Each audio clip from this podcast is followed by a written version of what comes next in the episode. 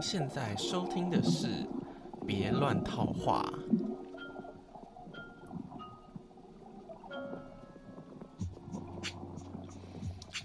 Hello，大家好久不见，真的是好久，终于要来录第三季的节目。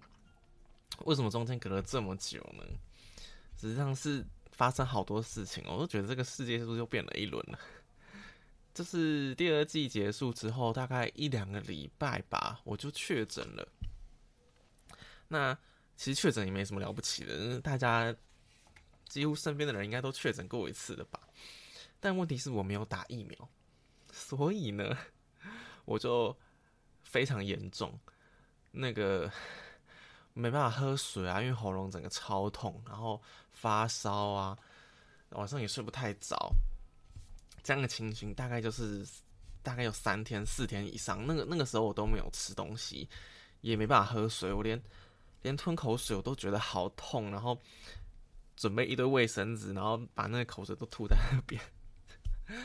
真是蛮恶心的，但蛮算是好消息吧。就那个时候，我的室友刚好就是搬走了，就是在呃新的室友进来之前，所以那个时候我是自己一个人住在一个空间里面，所以我就不用担心会感染到其他人，而被迫要待在房间里面，然后什么东西都不能去。我都那个时候我就是常跑到客厅里面，然后走来走去啊，因为太不舒服了，你坐着。你又你又只能就是看电脑，然后就是哦，你啊，回想起这个痛苦的回忆。但是你要叫我再打疫苗嘛？啊，都确诊了，干嘛再打？虽然我是 应该是没有认识的人，他确诊过第二次啊，不过也听说是超过半年以上，身体的免疫就会让再有机会确诊，所以 下一次应该不会那么严重了吧？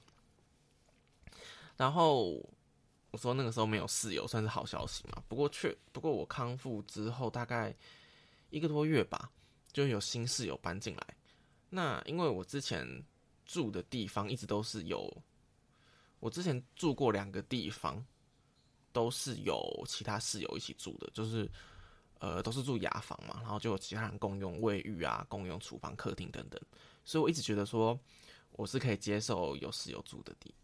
那在没有室友的空窗期的时候，我就觉得，嗯，我没有特别感受到好在哪里。我是等到又有室友搬进来之后，才发现，哎，不对，哎，自己一个人住真的是很棒，哎，因为你不用担心你的声音会影响到其他人，那反过来他们的声音也不会影响到你。那我那个时候住的地方算是顶楼加盖，所以它的隔间也算是比较比较轻隔间吧，反正。是我才发现，原来声音会影响的这么大，而且新搬来的那个室友呢，他是一个中年的，不知道大叔嘛，他会自己一个人在家的时候突然在那唱歌，这就算了，我觉得声音都还好接受，因为你毕竟不会在晚上睡觉的时候吵嘛，啊，白天的时候本来就会有一点声音，但问题是他会抽烟，而且他会抽阳台抽，而且他就是抽的蛮凶的那种，然后我就不太能接受这个烟味。虽然房东我跟他讲说不要在阳台，不能在室内抽烟，但是在阳台抽烟，其实你烟味还是会飘进来，我就觉得蛮不能接受的。然后，虽然他这个室友还是有些奇怪的地方，不过我就就就算了，不重要。但是因为烟味这件事情，我实在是不能接受。然后我想过说，那我要不要买空气净化机呀？然后那个就是比较不会有味道啊，怎么的？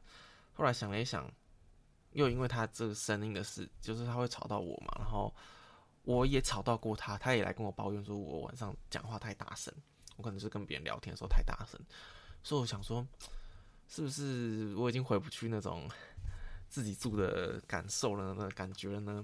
然后想说，那我要搬家，但其实这其实蛮麻烦的，因为我距离我上一个，我是去年三月的时候搬到上一个租屋处的。所以其实还没到一年，那你提早搬家，你就要那个就是违约费，好像一一个月的租金吧，等等的。然后，而且我也觉得说，我现在找我之前住的那个地方蛮便宜的，然后又因为是疫情的关系，所以房租房东租给我的时候已经是比正常更便宜的租金，因为他那时候他租不出去嘛。然后我又不想要离开这个这个地方，我就觉得很难再找到跟这里差不多好又便宜的状况了，因为那个地房间很大，然后你一出去就可以看到阳台，阳台的就是阳光可以很容易的洒进来，对，然后附近交通安静啊，便利啊等等。那个那个房间才六千块，多便宜啊！所以想要再考虑要不要搬家的时候，我就很犹豫。就是这是一个问题啊。第二个问题就是我东西实在太多了，而且如果要急着搬家的话，我也可能没时间整理。很多东西，什么什么书柜啊，然后桌子啊，都是搬到那个地方之后才买的，所以我觉得要要把它搬动，它也是很麻烦的事情。但是烟味这件事我实在太不能接受，所以我就决定好我要搬家。那。前几个搬家的租屋处，我都是其实没有找太多，找太多，花太多时间找。就是我找前几个，然后我去看的第一个房间，就觉得嗯不错，就就就决定要租了。但这一次找房子就比较麻，就没有那么顺利。我我去看了大概三四间，都没有我特别喜欢的。然后大概也找了一个多礼拜吧。然后从五九一啊，然后别人推荐我从 Facebook 上找，然后我也看了很多很多，然后觉得嗯，要么就是太贵了，因为。我就觉得说我要找可以比较安静的地方嘛，然后，嗯，要么就是没有室友的，要么就是如果他有室友，那他隔间应该是要比较水泥砖墙这种隔间，比较不会吵嘛。然后像我看了一间是，呃，因为哦，通常如果是顶楼加盖，它的它的它的材质一定不会那么好嘛，所以我就在找不要找那种顶加，因为我之前住的常常都是这种。然后我看到一个是房间蛮大的，而且也不太贵，但是它距离马路就很近，所以就很吵，这也不行。然后我就发现说，最近蛮流行一种叫做共生宅的，就是比较好听的名字吧，其实就是大家分租一个家庭式的房间，这样，然后大家比较多都是雅房，然后就是就是家庭式那个，只是用一个很好听的名字，大家一起在这里生活。但它的品质就会比较好一点，因为它通常都是房东去找到包租代管公司来管理，所以你有问题啊，就比较可以找到人来帮，可以马上帮你处理这样。然后我就在那个东门站那边看到呃一间，然后它离我上班的地方其实非常近嘛，但是它的那边的房房价当然就比较高，那边的那个租金是要将近一万三，一万三千五吧，然后。就是雅房，所以实际上是蛮贵的，而且大小我也觉得不是说特别大。就是我的大小的判断基准已经是，就我上一个住的地方是四平嘛，所以我就以这个当做标准。我希望可以小，但不要小太多嘛。后来找着找着，我就在万隆这边找到一家还不错的，它也是这种主打这种共生宅的形式。然后我觉得它的整个装潢啊、家具都蛮新的。那房间的大小虽然可能小一点点。不过还是可以接受，它也是有室友，但是它的隔间就是水泥砖墙，所以就感觉比较不会吵。但是这是我第一次跟女生室友住在一起，因为我搬进来的时候我已经知道说这这边有五间房间，然后呃另外四间呢有两间已经搬进来两个各各个一个女生这样子。那我之前住都是跟男生住，如果住最久那个地方三年是另外两个男生室友。那虽然虽然有女朋友，他们会带女朋友来，但是毕竟不是，就是怎么讲？毕竟不是真的面对面要认识嘛。但这种像这种共生宅的形式，大家比较大家会比较密切一点，因为你可能要讨论你们打扫的环境。像我们就有这种，我们就有室友公约，就是打扫厕所、厨房等等，所以你就跟他们比较认识。那我在我在搬进来之前就知道他们的管理可能就他们的公约，就是稍微比较认真一点啊，就是比较不是那种以前都是臭男生，然后随便乱住啊，东西很脏也不管的那种状况。所以我就有点小犹豫，因为要跟异性同住，我没有这种经验啊，嗯，我也没有兄弟姐妹啊，对，好，然后然后好，总之。过了，我现在搬进来已经过了大概快两个月了。我的感想嘛，我觉得还算 OK 啦，因为我们有开会讨论说，我们各自要负责做什么事情啊。像我就负责要倒垃圾，那虽然说是倒垃圾，不过因为我们有请那种垃圾代收的服务，所以其实把只是把垃圾从楼上拿到楼下而已，就就还蛮轻松啊。有人就是负责浴室的那些头发，对，因为。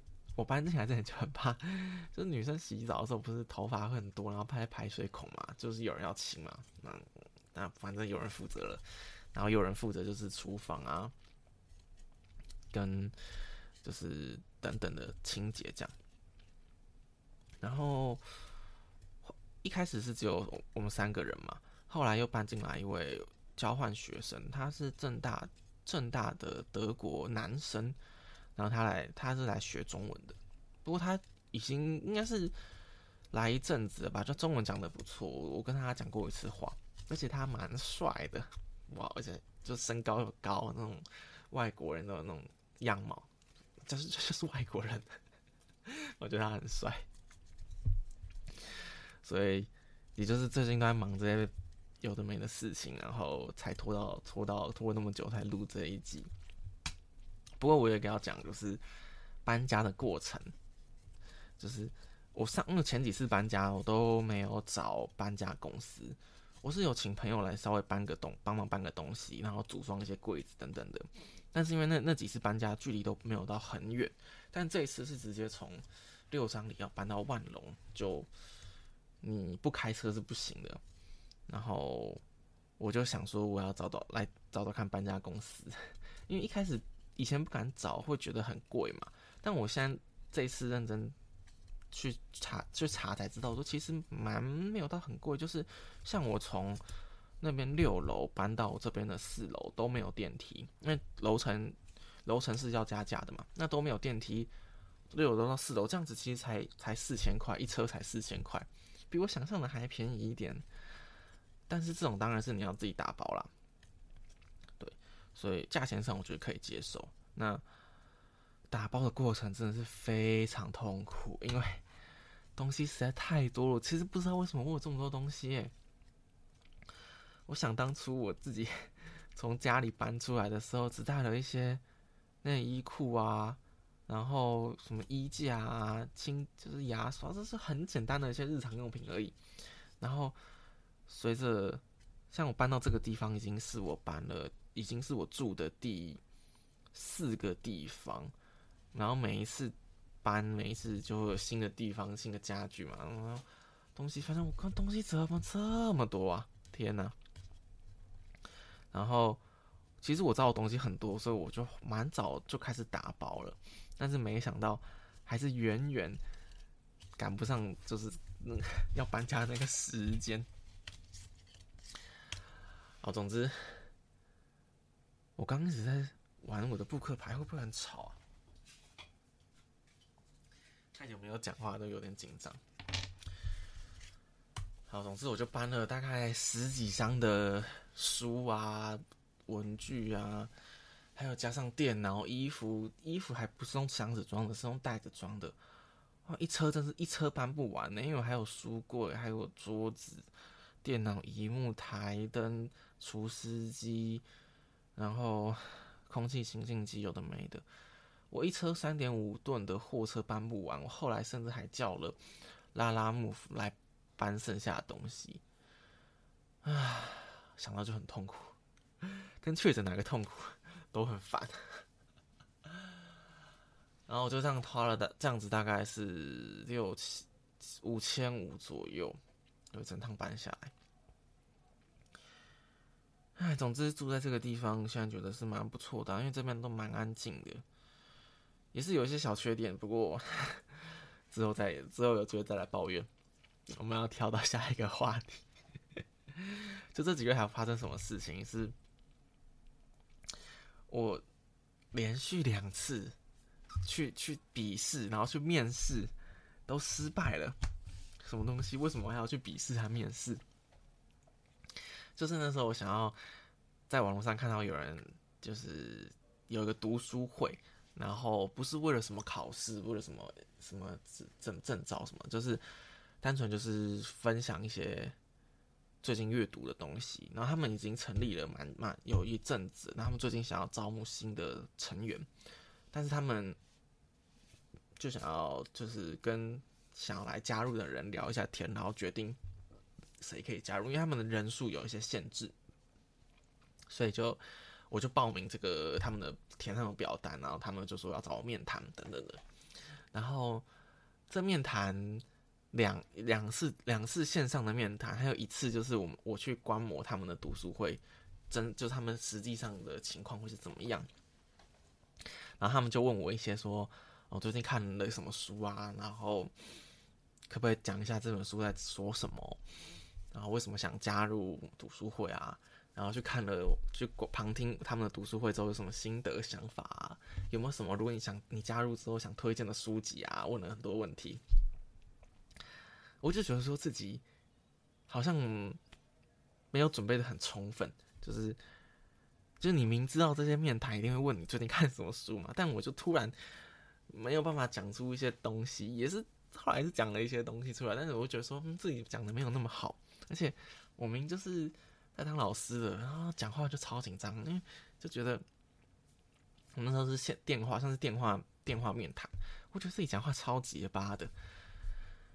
唉，然后总之就对自己表现很失望，所以后来后来当然是没有没有招我进去嘛。但我就觉得 自己应该在平时的准备就是要更更充分一点。当然，就是这些东西不是为了什么考试，为了什么这个东西准备，就是你平常身后的你平常自己的实力啊，就是慢慢累积起来的，不是可以一触可及的。就是反映出我平常以前在大学考试的时候，甚至甚至高中考试都是临时抱佛脚类类型嘛，所以你遇到问题才想办法解决，那你你准备时间一定不够多。这这是这是我在 这样面谈，真的很大的一个收获。但是几乎就差不多时间，我有另外一场笔试是什么东西？总之就是，呃，我我细节不想讲太多。总之就是有另外一个人呢，他。呃，我必须跟他向他证明说我是教数学的老师，所以他就说他要准备一些题目来考我，那那个来确保我是在补习班教书的老师，然后他要我准备呃我上课用的讲义带带过去，但其实我在补习班没有说我自己写的教材嘛，我就是用房间的参考书这样子教，然后我就带了一本。因为他，我就有说，我带国，我是教国中和高中，我就带了国中的一本，高中的一本讲义。但是高中生的讲义通常就是用他们学校的，我没有另外买，所以我其实手边也没有太多高中的讲义，我就拿了一本对话式的教材。那对话式的讲义呢，比较出名的就是因为它很难，它的题目是比较进阶一点，它比较给一些比较前段班的。高高中生去练习的，好，我就好死不死。其实你你认真想一想，他叫你带这个讲义去，要么就是他从里面出题嘛，要么就是他另外拿他准备好的题目嘛。那我就猜他会拿他准备好的题目，所以而且那个时候那几天刚好是学测考试时间，所以我就猜他要么就是拿今年的学测题目，要么就是拿去年的学测题目来写。所以我就先再去复习一下去年学测题目考了什么。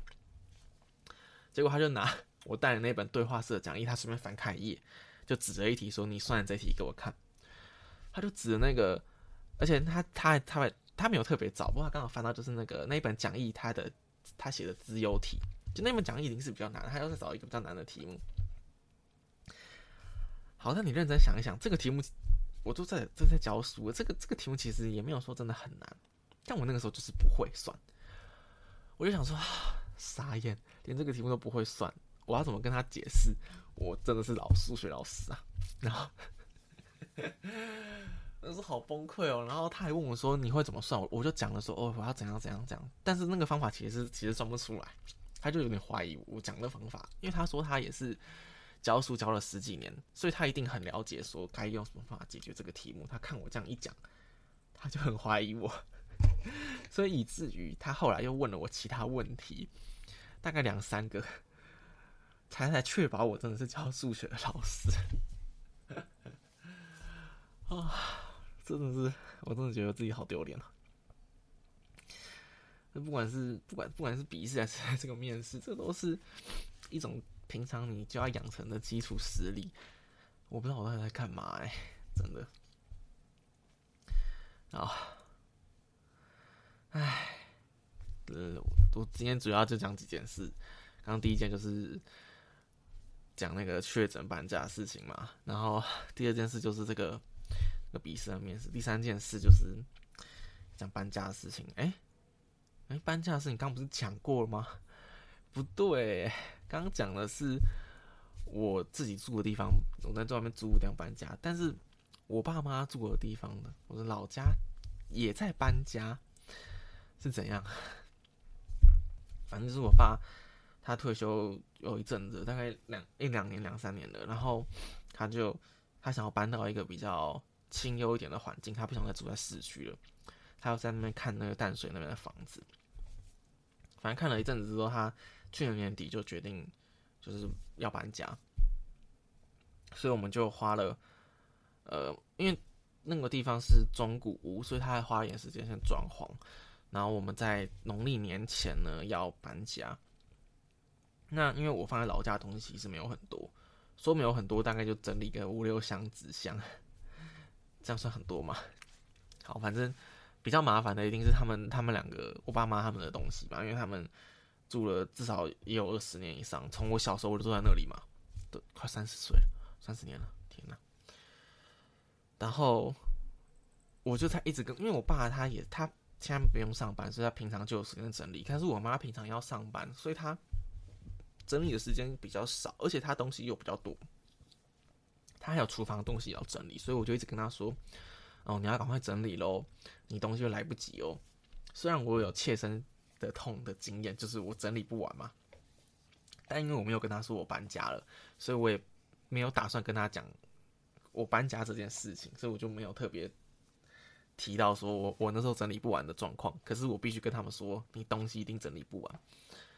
他那时候说：“哦，我有请假，我有请假，不要上班来整理啊。”但其实我那时候看就觉得哑巴，他一定整理不完，因为东西实在太多了。看就知道。然后反正最后的结果就是，我们搬了五趟五趟车子。就是他们他们找的搬家公司的车没有我找的那么大，但但大概也带有二点五吨的货车吧，反正就是搬了五趟才把所有东西搬过去。我真的觉得好傻眼，他们东西怎么那么多啊？唉，讲到讲到那，讲到讲到搬家这个整理东西，大概半年前吧，我在二手书店看到那个。近藤麻里惠的书就是《怦然心动的人生整理魔法》。那近藤麻里会最近这几天又又上了一次新闻，就是因为他就是在讲说，嗯，他生了三个小孩之后呢，就很忙，没有时间在整理凌乱的家里，所以放弃断舍离中。然后大家都觉得说，哇，连这么连这么那个。整女整理女王这种神人等级的人，面对太多东西，他还是放弃了。那我们这些凡人，干嘛还那么认真整理东西？所以他就很开心看到这个新闻。但是我那时候在搬家的时候，我就在看他的书。其实我觉得他的书讲的真的是让你会有醍醐灌顶的感觉，因为他在教你的，并不单单的只是。怎么整理这件事情？怎么做这件事情？他他在讲的是一些心态的状，所以我想要分享一些他在书里面提到的事情。我先讲一段，他说他的客户的案例。他说，呃，无论是地板还是床上，都被装满日用品的篮子、塞满文件的纸袋给淹没。S 小姐从公司回家后，要睡觉时就得把床上的东西推到地上，起床后再把东西放回床上，开出一条路才能走出房间上班。我觉得这，我相信很多人应该有类似的经验。像我状况就是把这一堆有的没的衣服都会先放在床上，因为你你不会穿有些像裤子，你不会穿一次就拿去洗嘛，或者就是运动裤啊或牛仔裤这种东西，所以你一定得把它放起来。可是你又不能再把它放进衣柜里面，不然你会跟干你会跟真的干净的裤子又碰在一起，所以你只好先放在椅子上。可是你放椅子上，你坐又坐不舒服，那只好放在床上嘛。哦，因为有些人是呃。觉得床是要非常干净，然后你没有洗澡不能上我床的人，但我不是这样的人。我觉得床可以没有那么干净，我可以接受。因为像我有时候都是早上起床才洗澡，所以我不会睡醒就洗澡，所以就我觉得稍微脏一点的衣服放在床上，我是还可以接受。好，把衣服放在床上之后，按你晚上睡觉你要把它放到别的地方吗？就放在在椅子上。那白天醒来再把椅子放衣服放在床上，跟他讲的完全一模一样，真的是心有戚戚啊。我在讲几段他的里面提到的东西。他说他小时候在整理的时候，他小时候就很喜欢整理东西，然后就对整理这个东西有兴趣。然后有一次他发现说，呃，他整理到一半，他就说：“我双手抱膝，呆坐在堆满半透明垃圾袋的房间中央，将近一个小时都动弹不得，心想：为什么我会堆了那么多不要的东西呀？”完全就是我的心声，就是你开始你开始搬家的时候，你就想说，为什么我堆了这么多，不一定是真的不要，可是你都没有在用的东西，为什么堆了这么多啊？然后，然后塞满了你的空间。其实你明明在外面租房子，你空间已经不是很大了，你还放这么多东西在这里。对，好，下一段。啊，他有提到说，整理该做的两件事情，而且大致上就这两件事情要做。第一个就是判断物品是否要丢掉，是要丢掉还是留下来呢？这第一件事情。第二件事情是决定物品要放在哪里，因为他认为没办法把东西整理好的人，只有两种问题。第一种就是他不知道什么东西要丢，什么东西不该丢。所以他就把很多该丢的东西留在房间里面，于是导致很乱。然后第二个问题是，用完东西没有归位，所以就会很乱。所以你为了解决这两个问题，你要做的事情就是把该丢的东西丢掉。然后第二个就是决定每个东西放在哪里。那你之后就要把那个东西用完就放回去，那你这样就会变得比较整洁整齐。这样，好，那。他还要讲的就是说，当你把东西，其实这本书的书名就讲到说什么“怦然心动的人生整理魔法”。他想表达意思就是说，我们要怎么判断一个东西丢要丢掉还是不丢掉？就是当你碰到它的时候，你会不会感觉到很开心、很心动？如果它没有的话，那这个东西就失去了它存在在你房间里的价值，你就要把它丢掉。这样的结果会是怎样？你。围绕在你身旁房间里的东西，全部都是你喜欢的，你看到它很开心的，你摸到它会觉得怦然心动的，这就是他想提倡的一个概念，一个想法。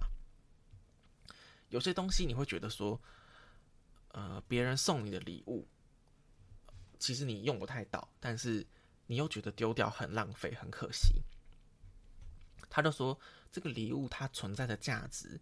就是在对方送给你表达他的心意之后呢，这个物品已经功成身退了，他已经完成了他的价值，所以你就放心的让他离开，没有关系。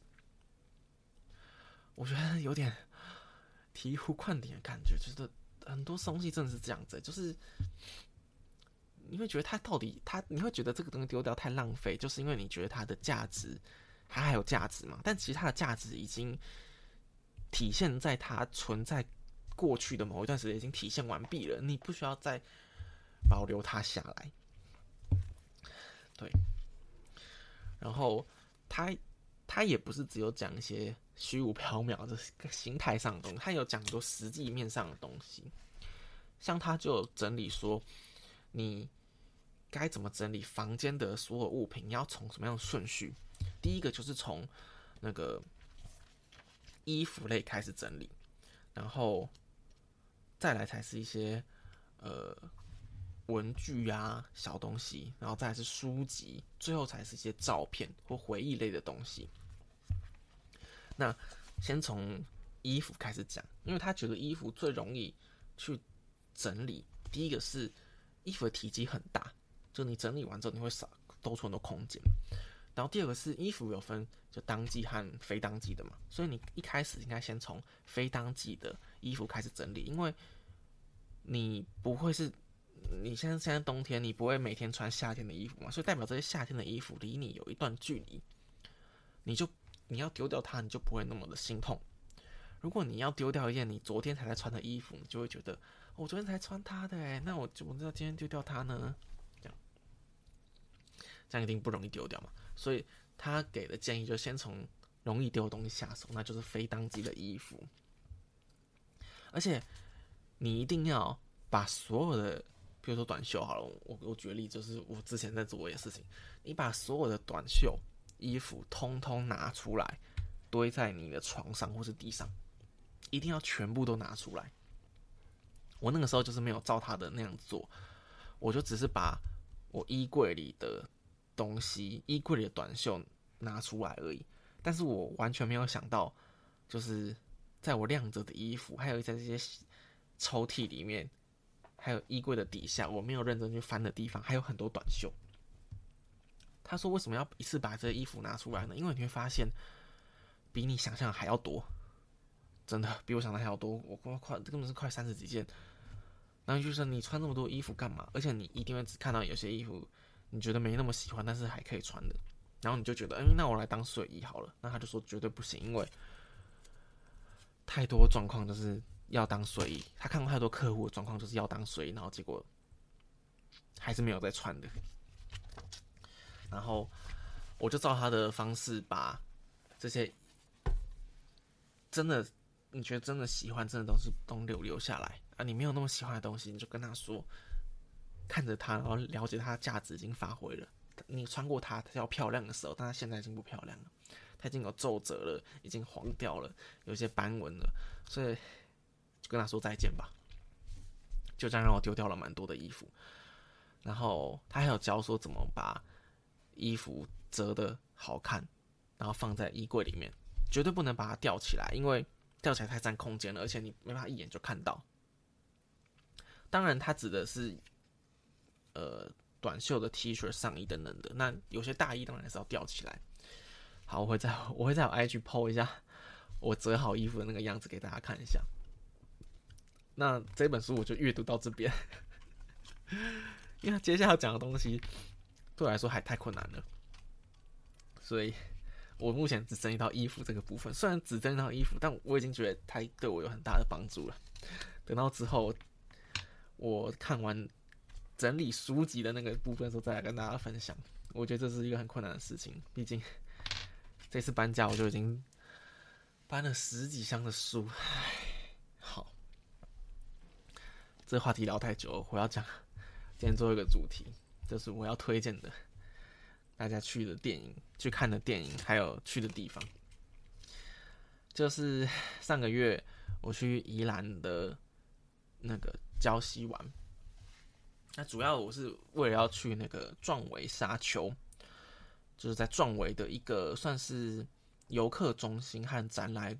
展览馆跟咖啡厅结合的一个园区，它叫壮伟沙丘。那他这阵子呢，都在展览蔡明亮导演的《行者》。那《行者》其实是呃一个系列的电影，然后是一个还在发展创作中的作品，它有好几部的东西。然后在这个沙丘的展览馆里面，它就分了好几个展区，然后播放这个电影。那大家可以去查一下，就是《行者》，它可以算是纪录片吗？又可以算是一种，总之它是没有剧情的，它不是剧情片，它是拍蔡康呃，他是蔡明亮导演拍李康生走路的样子，穿着就是那个僧侣的那个算是披纱嘛。道那什么，然后慢慢的在不同的世界上不同的场景走路的样子，然后我会觉得看的那个东西会让我觉得心情很平静。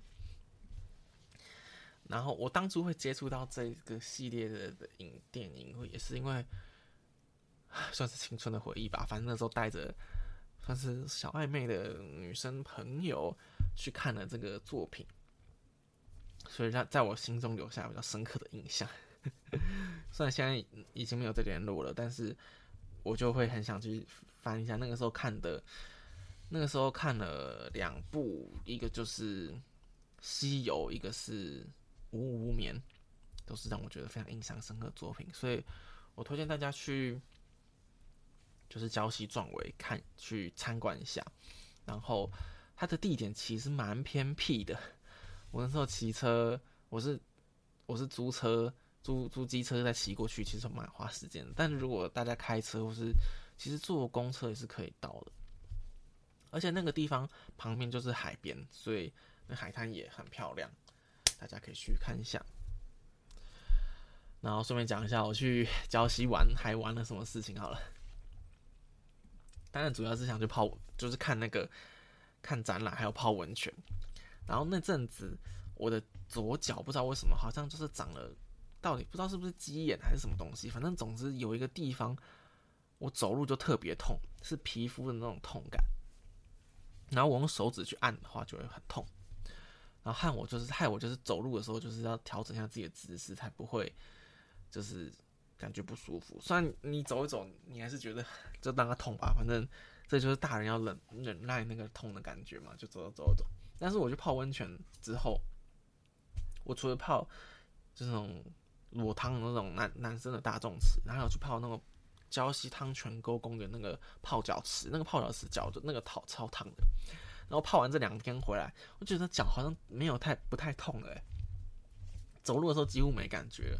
然后除非你用手再去按的话才会痛，而且又在又泡完之后又过了一个月，我现在用手按也没有感觉了，太神奇了吧？这应该不是鸡眼吧？鸡眼不是什么什么要病毒，然后还要用冷冻疗法吗？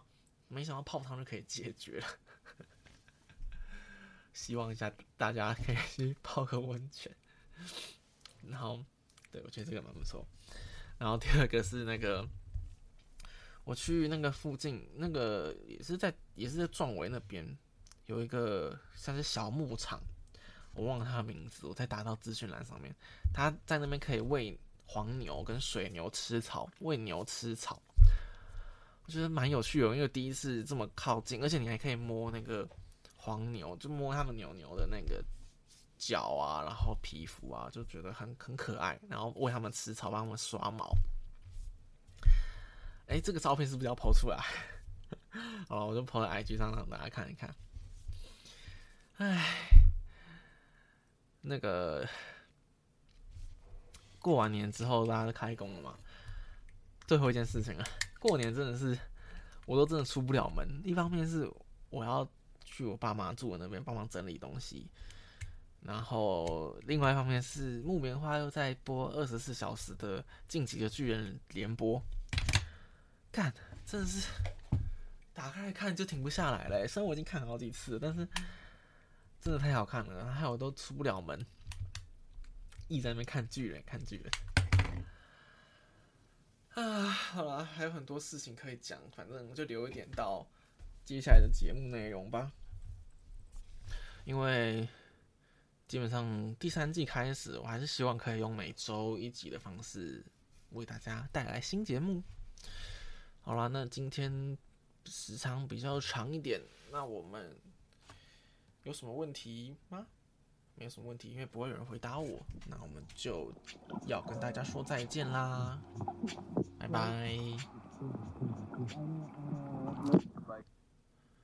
大家有注意到换了新的音乐了吧？希望这个音乐大家会喜欢。再见，拜拜。